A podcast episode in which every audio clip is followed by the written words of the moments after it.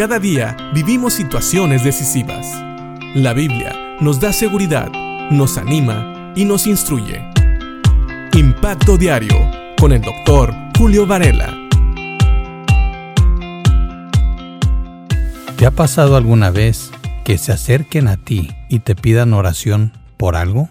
Ya sea una petición, un trabajo, una enfermedad o algo por lo que la gente quiere que le acompañes a orar. Sabes, a mí sí me ha pasado varias veces y he procurado orar en el momento, porque muchas veces decimos, sí, cómo no, voy a orar por eso, y luego se nos olvida. No es que queramos olvidarlo o que tratamos de mentir cuando dijimos que sí íbamos a orar por esa petición. Es simple y sencillamente que muchas veces lo olvidamos.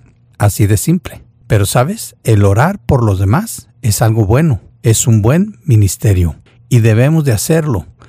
Y Pablo nos da un ejemplo de un hermano que oraba y que oraba con fervor por los demás. Fíjate lo que dice Pablo en Colosenses capítulo 4 en los versículos 12 y 13, donde dice, les manda saludos Epafras, un miembro de la misma comunidad de fe que ustedes y siervo de Cristo Jesús. Siempre ora con fervor por ustedes y le pide a Dios que los fortalezca y perfeccione, y les dé la plena confianza de que están cumpliendo toda la voluntad de Dios.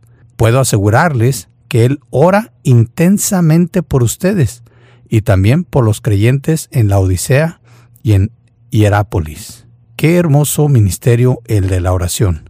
Y aquí tenemos a una persona, Epafras, que Pablo lo presenta como un siervo de Cristo y Pablo mismo da testimonio del ministerio de oración que tenía este consiervo.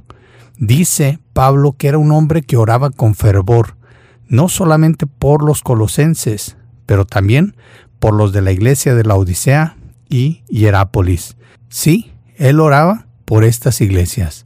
Me llama mucho la atención que no eran oraciones simples. No sé cómo lo puedas tú interpretar, pero era un hombre que oraba con fervor y tenía oraciones específicas por los colosenses. Oraba por fortaleza, por perfección en Cristo y también por confianza. Estas son cosas muy buenas que todo creyente debe de tener. ¿Sabes? Él oraba porque los colosenses cumplieran la voluntad de Dios y que cuando lo hicieran supieran que lo habían hecho, que tuvieran esa confianza de que ellos estaban haciendo lo correcto delante de los ojos de Dios. El ministerio de la oración no se debe de tomar a la ligera y es bueno conocer a los hermanos y conocer sus necesidades para poder orar, tal vez inclusive específicamente por cada uno. Pero en este caso, Epafras oraba por estos hermanos. Tal vez sus oraciones eran generales, porque es bueno que todo creyente se fortalezca y perfeccione y que también esté confiado de que está haciendo la voluntad de Dios. Pero sobre todas las cosas, la oración también muestra un amor verdadero, un verdadero interés por los hermanos en Cristo o por las personas por las cuales se ora.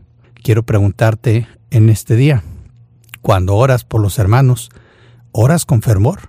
¿Oras pidiéndole a Dios cosas que son de beneficio para tus hermanos y hermanas? ¿Oras porque Dios les perfeccione? Y sabes, eso implica que tal vez, espiritualmente, ellos puedan llegar a estar mejor que tú, pero no nos debe de dar miedo. Nosotros seguimos creciendo en el Señor y no nos debe asustar que alguien pudiera ser más espiritual o mejor preparado que nosotros para el servicio de Dios, porque al final todo lo hacemos para la honra y gloria de Dios. Así que oremos para que todos nuestros hermanos sean perfeccionados en Cristo y cumplan la voluntad de Dios con confianza. Piensa en esto, porque a veces se nos olvida que orar es también interceder por los demás, que debemos orar con fervor y en el beneficio de nuestros hermanos y hermanas. Piensa en esto y que Dios te bendiga.